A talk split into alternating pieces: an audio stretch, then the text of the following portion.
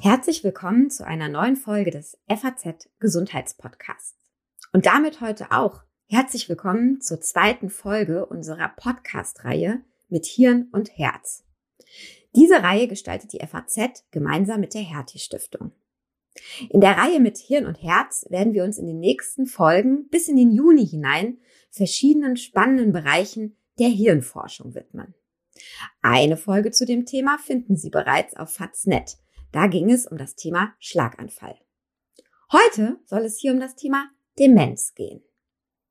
Für die Reihe mit Hirn und Herz darf ich im Podcast immer Experten begrüßen, die Mitglieder des Hertie Network of Excellence in Clinical Neuroscience sind. Mit dem Programm hat die Hertie Stiftung ein Netzwerk zur nachhaltigen Förderung der besten deutschen Standorte auf dem Gebiet der klinischen Neurowissenschaften gegründet. Ziel ist es dabei, Forschungsergebnisse aus dem Labor dann wirklich möglichst schnell und rasch in die Versorgung der Patienten in den jeweiligen Kliniken zu integrieren.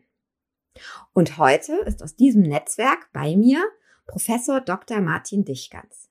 Er ist Direktor des Instituts für Schlaganfall und Demenzforschung am Klinikum der Ludwig-Maximilian-Universität in München.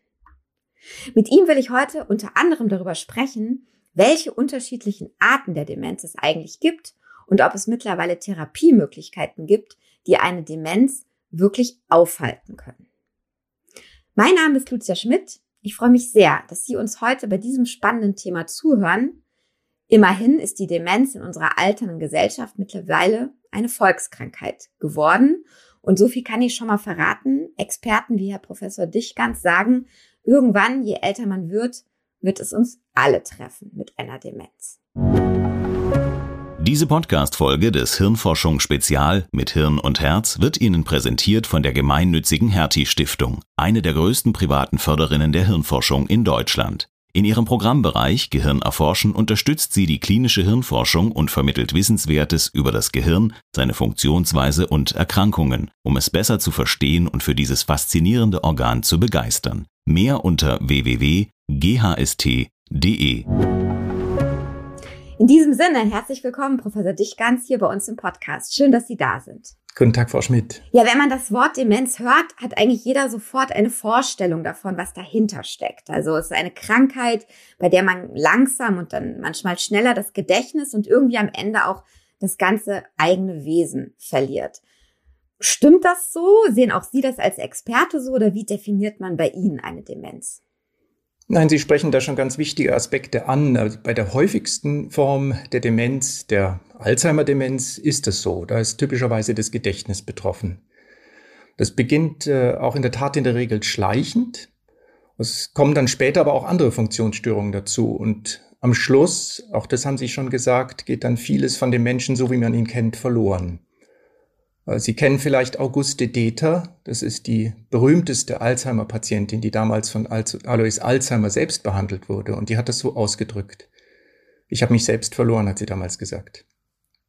Entscheidend für die Diagnose Demenz ist äh, aber äh, der Verlust der Alltagskompetenz. Also nicht jede Gedächtnisstörung bedeutet Demenz oder ist damit gar gleichzusetzen, sondern das muss schon Auswirkungen im funktionelle Auswirkungen im Alltag haben, dass die Menschen nicht mehr zurechtkommen mit ihren äh, üblichen äh, Tätigkeiten des ganz gewohnten Alltags. Und der Verlauf ist nicht immer schleichend. Es gibt auch andere Demenzen, bei denen der Verlauf dann durchaus mal stufenweise äh, Verschlechterungen herbeiführen kann. Jetzt haben Sie eben schon gesagt, es gibt verschiedene Demenzen. Ähm, vielleicht kann man darauf mal eingehen. Was gibt es denn für verschiedene Demenzformen? Wie unterscheiden sie sich? Und äh, finde ich jetzt ganz spannend, wenn Sie sagen, das muss nicht immer schleichend sein. So ist ja eigentlich das äh, allgemein wahrgenommene Bild. Wie schnell kann das denn auch gehen, dass man plötzlich eine Demenz entwickelt und dann ganz, ganz schnell eben Wesen und Gedächtnis verliert? Also grundsätzlich am häufigsten ist die Alzheimer-Erkrankung. Äh, die klar definiert ist und, und zwar äh, sozusagen über die zugrunde liegenden Krankheitsprozesse definiert ist, die im Rahmen der klinischen Diagnostik dann auch äh, erfasst werden können. Nicht immer mit absoluter Sicherheit, aber doch weitestgehend. Und daneben gibt es, wie Sie schon sagen, andere Demenzformen. Am wichtigsten wahrscheinlich die sogenannte vaskuläre Demenz. Das ist die, eine Demenz, die auf Durchblutungsstörungen in der Regel, aber manchmal auch Hirnblutung, also auf jeden Fall auf gefäßbedingte Veränderungen zurückzuführen ist. Und daneben gibt es dann auch weitere Formen, die auf einem fortschreitenden Verlust bestimmter Nervenzellpopulationen beruhen, ähnlich wie bei der Alzheimer-Demenz. Das läuft dann unter dem Stichwort Neurodegeneration. Was aber wichtig ist zu wissen, ist, dass es im höheren Lebensalter eben häufig ein Mischbild gibt. Das heißt, und das wissen wir ja äh, vom normalen Alterungsprozesse, dass ältere Menschen häufig mehrere Erkrankungen haben, die parallel laufen. Das können auch Erkrankungen des Bewegungsapparats sein oder des Herzens oder äh, anderer Organe. Und so ist es auch mit dem Gehirn. Da kann durchaus parallel, und das ist häufig, eine schleichende Alzheimer-Erkrankung äh, sich anbahnen und parallel dazu eben Gefäßveränderungen vorliegen, die dann gemeinschaftlich sozusagen zu einer Demenz führen. Nur vielleicht kurz, weil Sie es angesprochen haben, dieser ganz plötzliche äh, Verlust und das Auftreten äh, einer, einer Demenz ist eher selten. Sowas sieht man im Zusammenhang mit einer akuten Hirnschädigung, beispielsweise einem schweren Hirntrauma oder auch einem großen Schlaganfall. Das ist aber eher die Ausnahme. Okay, wenn wir die beiden Formen dieser Ausnahmen mal weglassen, ähm, kann man aber schon zusammenfassen, Demenzen, und zwar egal welche Form, sind eben oft im höheren Alter treten sie auf. Oder gibt es das auch eine Form, die jünger, bei jüngeren Menschen auftritt? Und kann ich als Betroffener oder kann ich als Angehöriger schon so ein bisschen ähm, ein Gefühl dafür bekommen, was für eine Art von Demenz es ist? Oder ist es tatsächlich dann eben Ihre Aufgabe auch in Ihrem Zentrum? Da kommen wir auch nochmal drauf, was Sie da genau machen, dass man nur über ganz bestimmte Verfahren herausfinden kann, welche Art von Demenz vorliegt. Also ohne Zweifel ist die Demenz in aller Regel eine Erkrankung des höheren Lebensalters. Alter ist bei Weitem der wichtigste Risikofaktor. Selten manifestiert sich eine Demenz mal vor dem 60., dem 65. Lebensjahr. Sowas gibt es aber das ist eher die Ausnahme. Und das Leitsymptom ist immer noch eine über das Maß hinausgehende, neu auftretende, äh, aufgetretene Vergesslichkeit. Eine Verlangsamung in den Denkabläufen, aber es können auch durchaus Probleme mit der Aufmerksamkeit auftreten. Was vielleicht noch ganz wichtig ist, auch für die Angehörigen ist, dass, und die Patienten selbst, ist, dass eine Hörminderung, wie sie ja auch im höheren Alter nicht selten ist, dazu führen kann, dass sich die Betroffenen zurückziehen, dass sie an, an Gesprächen und am allgemeinen Geschehen nicht mehr so richtig teilnehmen und das kann dann durchaus auch eine Demenz verschlechtern, vom Aspekt her und natürlich auch über den Rückzug. Ähm, eine stufenweise Verschlechterung sieht man gelegentlich beim Schlaganfall, bei der vaskulären Demenz da gibt es aber auch vorübergehende Besserungen. Und dann gibt es gelegentlich auch, und das sind seltenere Formen der Demenz, Begleitsymptome, die hinweisend sein können für eine bestimmte Form der Demenz, zum Beispiel optische Halluzinationen oder Parkinson-ähnliche Symptome bei einer Demenz, die man als Lewy-Körperdemenz bezeichnet. Aber das ist dann tatsächlich eher etwas für den Experten und die Diagnosestellung ist nicht Aufgabe der Familien, sondern tatsächlich der Experten. Bevor wir so ein bisschen auch nochmal zur vaskulären Demenz kommen, die ja ihr Fachgebiet ist, würde ich schon noch ganz gerne wissen. Sie haben gesagt, ähm, also Hauptrisikofaktor ist eben das Alter. Gegen das Alter können wir alle relativ wenig tun. Wir altern halt nun mal und im besten Falle einigermaßen gesund und fit. Ähm, gibt es aber andere Dinge, äh, die man machen kann, die man präventiv machen kann, um an einer Demenz nicht zu erkranken oder halt wirklich erst sehr, sehr, sehr, sehr spät im Leben? Nein, Sie können da im Prinzip ganz früh beginnen und das ist eine Aufgabenstellung auch der Politik.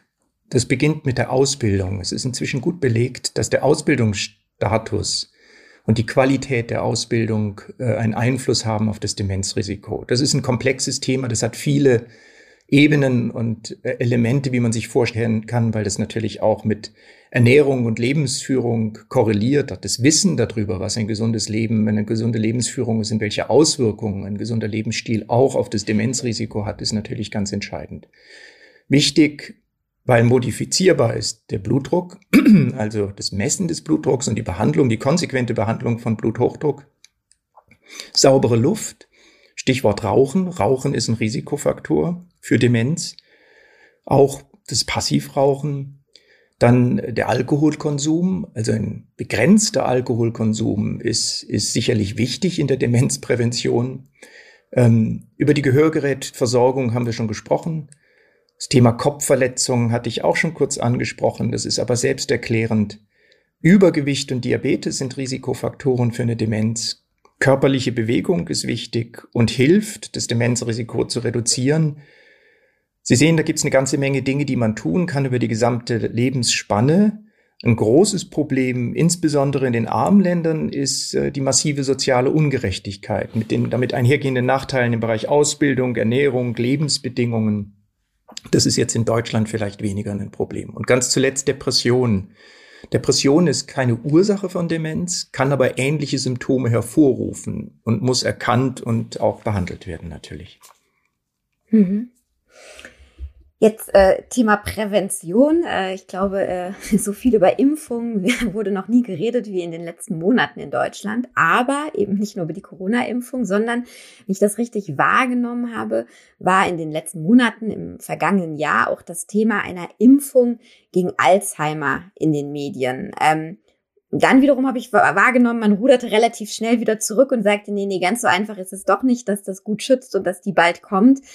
Können Sie uns helfen? Wie ist der aktuelle Stand? Ähm, gibt es eine Impfung gegen Alzheimer? Und, oder, und wenn nicht, äh, wann, wann kommt die und kommt sie überhaupt? Ja, es ist richtig. Das Thema war jetzt sehr viel in der Presse und beschäftigt auch die Fachwelt. Da ging es um eine passive Immunisierung mit einem Antikörper, der zugeführt wird, nicht um eine aktive Immunisierung. Und dieser Antikörper ist gerichtet gegen ein bei der Alzheimer-Erkrankung charakteristischerweise abgelagertes Eiweißmolekül, was eine ganz zentrale Rolle in der Krankheitsentstehung spielt. Der Antikörper wurde in zwei Phase 3 Studien, das sind diese großen Endpunktstudien mit über 3000 äh, Probandinnen und Probanden getestet und es konnte gezeigt werden, dass der Antikörper zwar die Alzheimer-spezifischen Eiweißablagerungen aus dem Gehirn entfernt, ob damit aber die kognitiven Fähigkeiten, und das ist ja eigentlich das, was für Patienten und äh, die Angehörigen wichtig ist, verbessert werden kann, das äh, blieb etwas unklar, konnte nicht definitiv nachgewiesen werden und es gab Nebenwirkungen. Und für, da hat die FDA, das ist die amerikanische Zulassungsbehörde, in etwas ungewöhnlicher und für viele Experten in Europa ähm, unerwarteterweise den Wirkstoff im Juni letzten Jahres äh, für die Behandlung zugelassen. Das war höchst umstritten, umstritten und Sie haben es schon gesagt, im Dezember letzten Jahres hat dann die Europäische Arzneimittelbehörde den Antrag auf Zulassung dieses Wirkstoffs äh, abgelehnt. Und das lag eben auch darin, dass eine Wirksamkeit bezüglich der Gedächtnisleistungen beispielsweise nicht äh, erbracht werden konnte. Jetzt ist ja, haben wir ja alle jetzt gelernt, im Zuge der Corona-Krise eben die Frage von Risiko und Nutzen, sprich Nebenwirkung und äh, dann eben auch Verhinderung einer Alzheimer-Erkrankung, ja so das Entscheidende, warum ein Impfstoff auch zugelassen wird oder nicht. Ähm, vielleicht können Sie noch was zu den Nebenwirkungen sagen. Und ich habe das jetzt richtig verstanden. In den USA nutzt man ihn aber, in Europa aber nicht oder ist mittlerweile auch die FDA zurückgerudert? Also in den USA wird es nach wie vor sehr kontrovers diskutiert. Die FDA ist da auch in gewisser Weise in der Bringschuld, jetzt auch nochmal diesen ganzen Prozess zu durchleuchten und tut es augenblicklich. Die Aufnahme des Wirkstoffs äh, in der Bevölkerung beziehungsweise bei den behandelnden Ärzten ist zögerlicher als erwartet. Und äh, da wird es sicherlich noch äh, umfangreiche Diskussionen geben. Es gibt Nebenwirkungen. Die Nebenwirkungen äh, gehen äh, aus letztlich von Prozessen an den Blutgefäßen. Ein ganz wichtiges Thema auch bei der Alzheimer-Erkrankung und äh, die können zum Teil auch bedrohliches Ausmaß annehmen. Und das ist einer der Gründe, warum äh, die Europäer da zurückhaltender sind in der Zulassung. Der Ansatz ist aber nicht vom Tisch. Es ist weiterhin ein sehr interessanter Behandlungsansatz. Wir brauchen einfach weitere Studiendaten, vor allem Endpunktdaten, also zum Thema klinische Endpunkte, Kognition.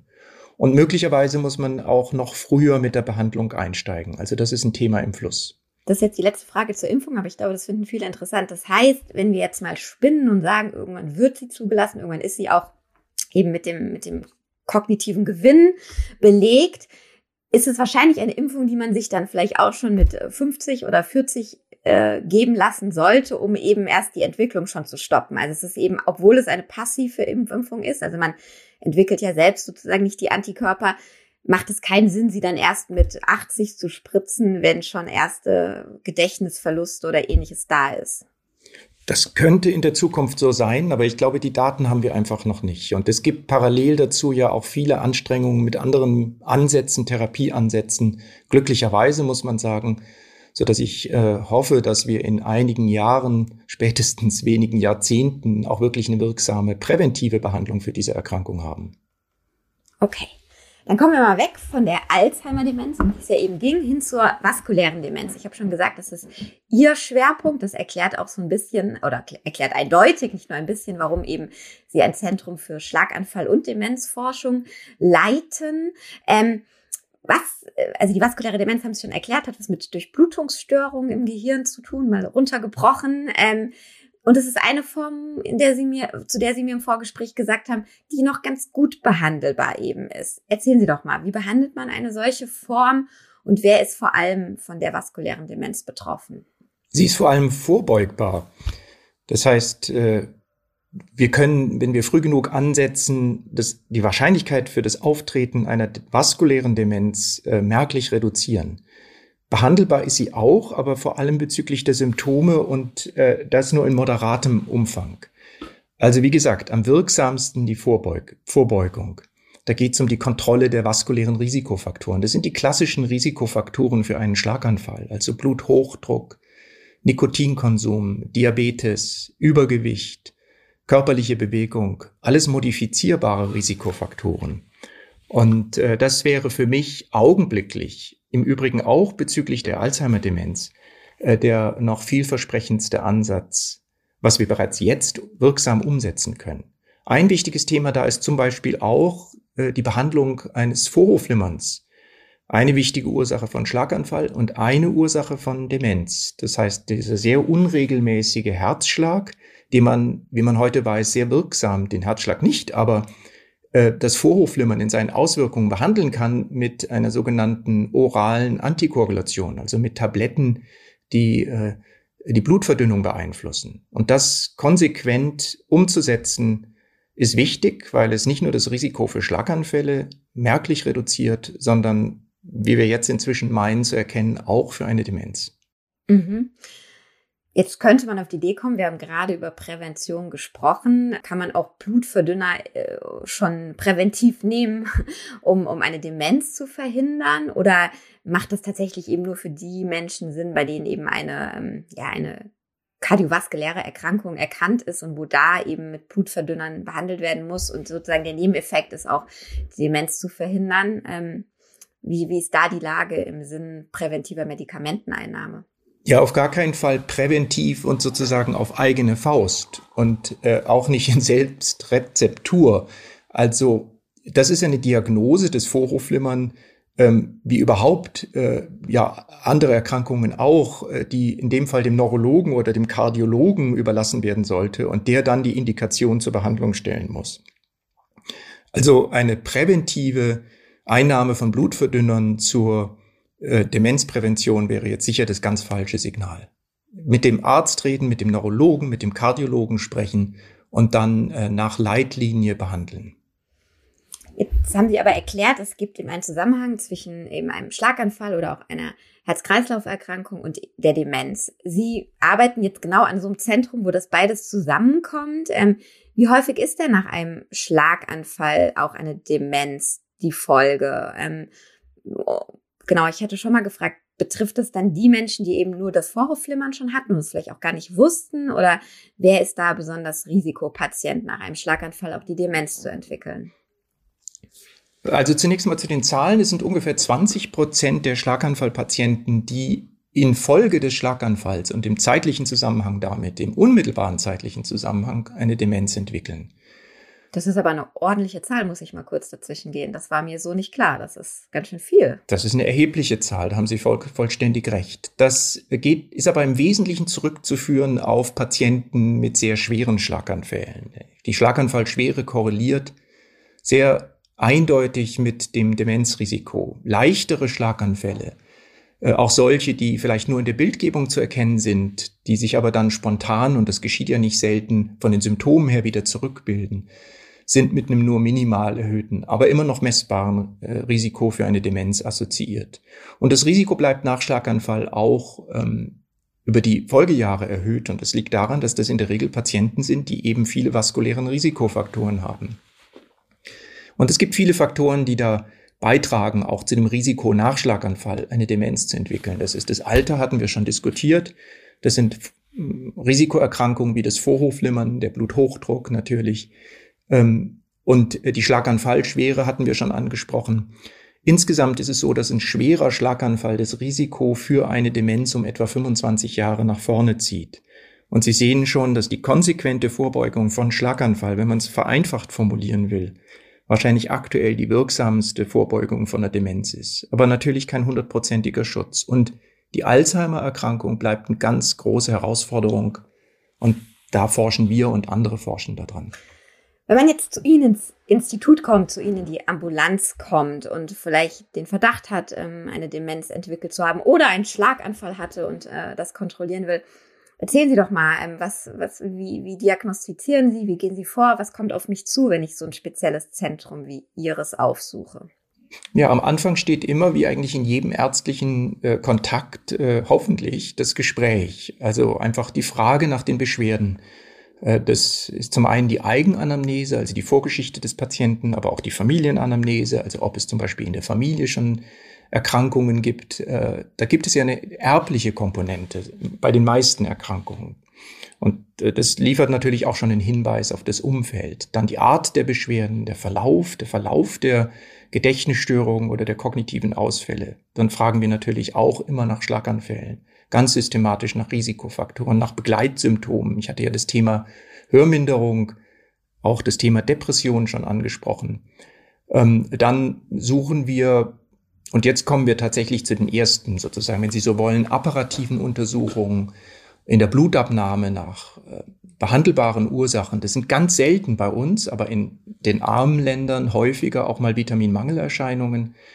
Ähm, dann ganz wichtig die Bildgebung, die Computertomographie, aber heutzutage in der Regel die MRT-Bildgebung, die Kernspintomographie und dann gegebenenfalls gezielt eine sogenannte Positronen-Emissionstomographie das ist eine Untersuchung, in der man ganz gezielt auch äh, beispielsweise die Proteinablagerungen bei der Alzheimer-Erkrankung nachweisen kann. Das ist aber nicht eine Untersuchung, die man niederschwellig bei jedem Menschen machen würde, sondern es ist eine aufwendige Untersuchung.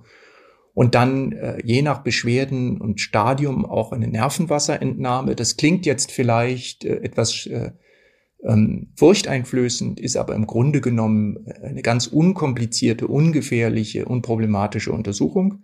Und aus dem Nervenwasser, was ja das Gehirn umgibt, kann man äh, beispielsweise bestimmte Eiweißkomponenten ähm, messen, die für die bei der Alzheimer-Erkrankung verändert sind und auch über andere Erkrankungen Aufschlüsse erhalten. Mhm.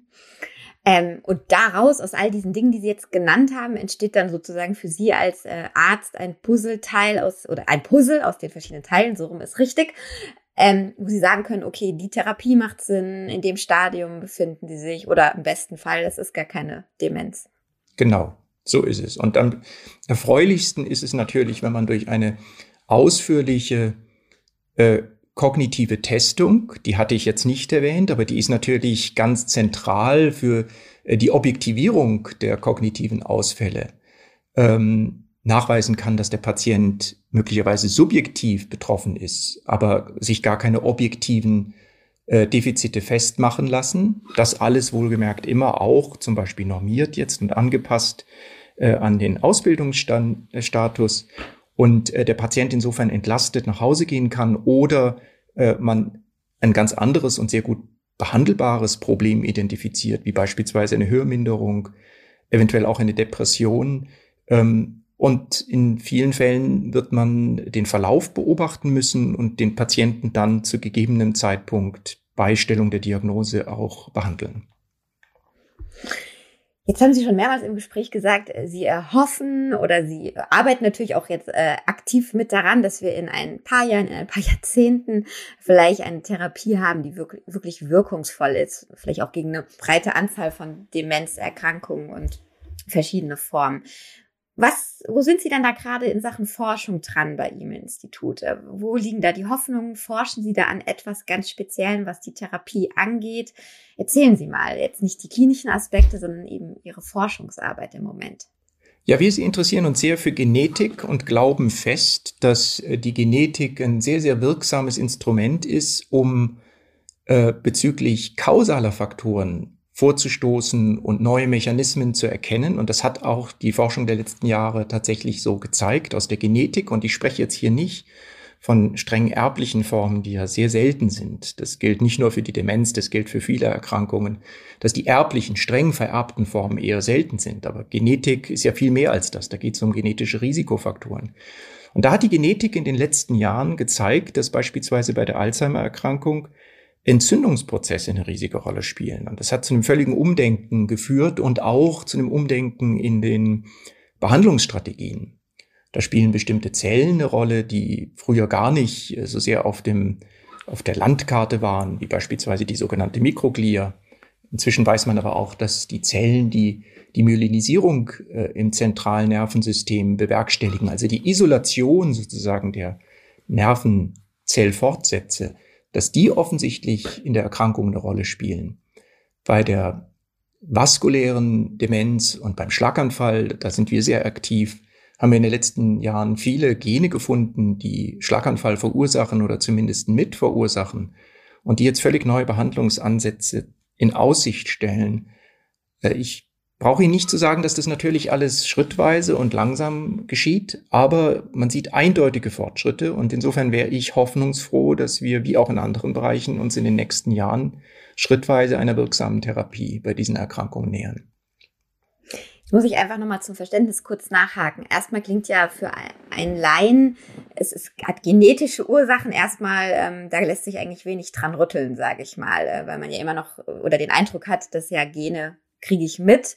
Ähm, vielleicht können Sie da noch mal zu sagen, wo da aber die Hoffnung ist, warum man trotz eben dieser Gene ähm, vielleicht einen Behandlungsansatz sieht? Weil einem die Gene Informationen darüber liefern, welche Eiweißbausteine im Körper jetzt eigentlich entscheidend in der Pathogenese sind von Erkrankungen.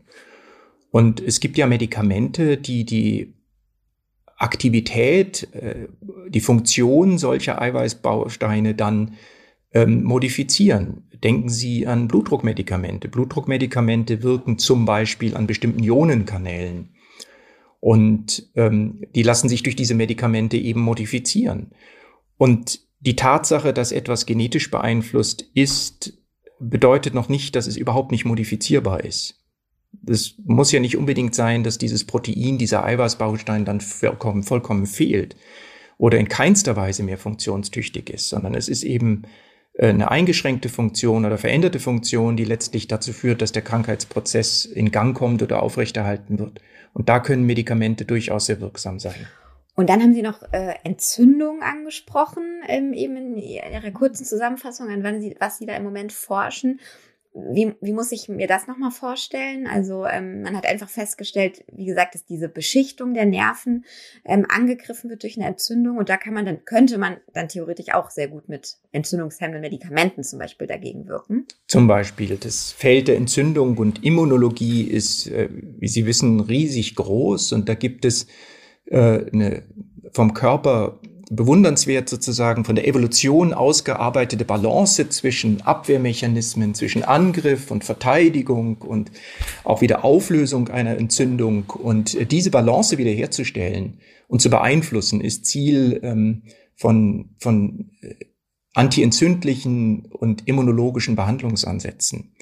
Und da geht es einfach häufig um die Modulation von solchen Prozessen und äh, denken Sie zum Beispiel an die Arteriosklerose. Das ist äh, die Gefäßerkrankung, die zu Schlaganfall und Herzinfarkt führt. Das ist im Prinzip ein Entzündungsprozess. Und auch dort spielen antientzündliche Strategien eine zunehmend große Rolle.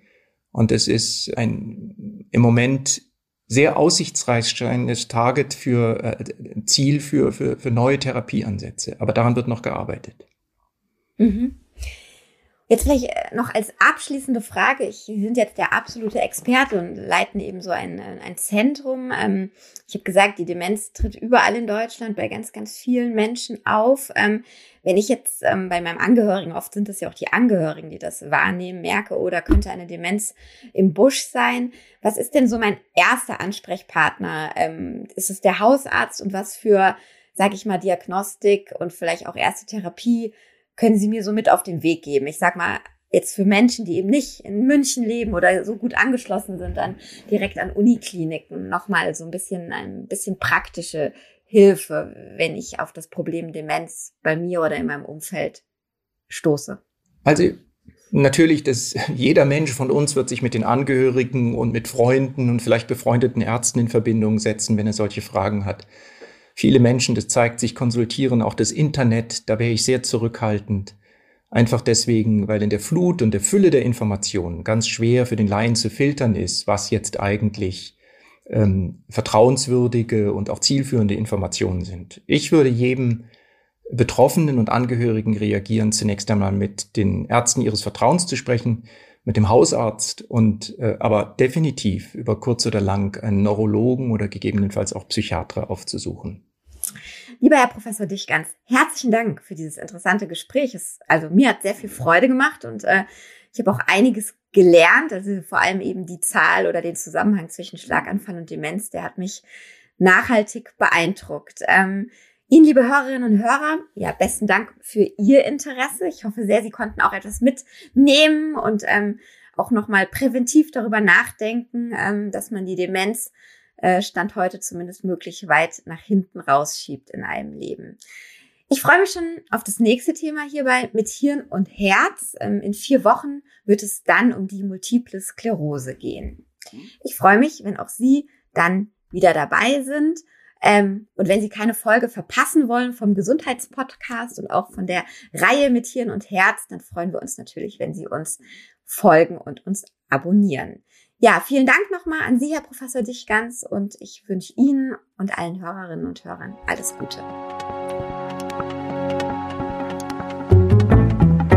Diese Podcast-Folge des Hirnforschung Spezial mit Hirn und Herz wurde Ihnen präsentiert von der gemeinnützigen Hertie Stiftung, eine der größten privaten Förderinnen der Hirnforschung in Deutschland. In ihrem Programmbereich Gehirn erforschen unterstützt sie die klinische Hirnforschung und vermittelt Wissenswertes über das Gehirn, seine Funktionsweise und Erkrankungen, um es besser zu verstehen und für dieses faszinierende Organ zu begeistern. Mehr unter www.ghst.de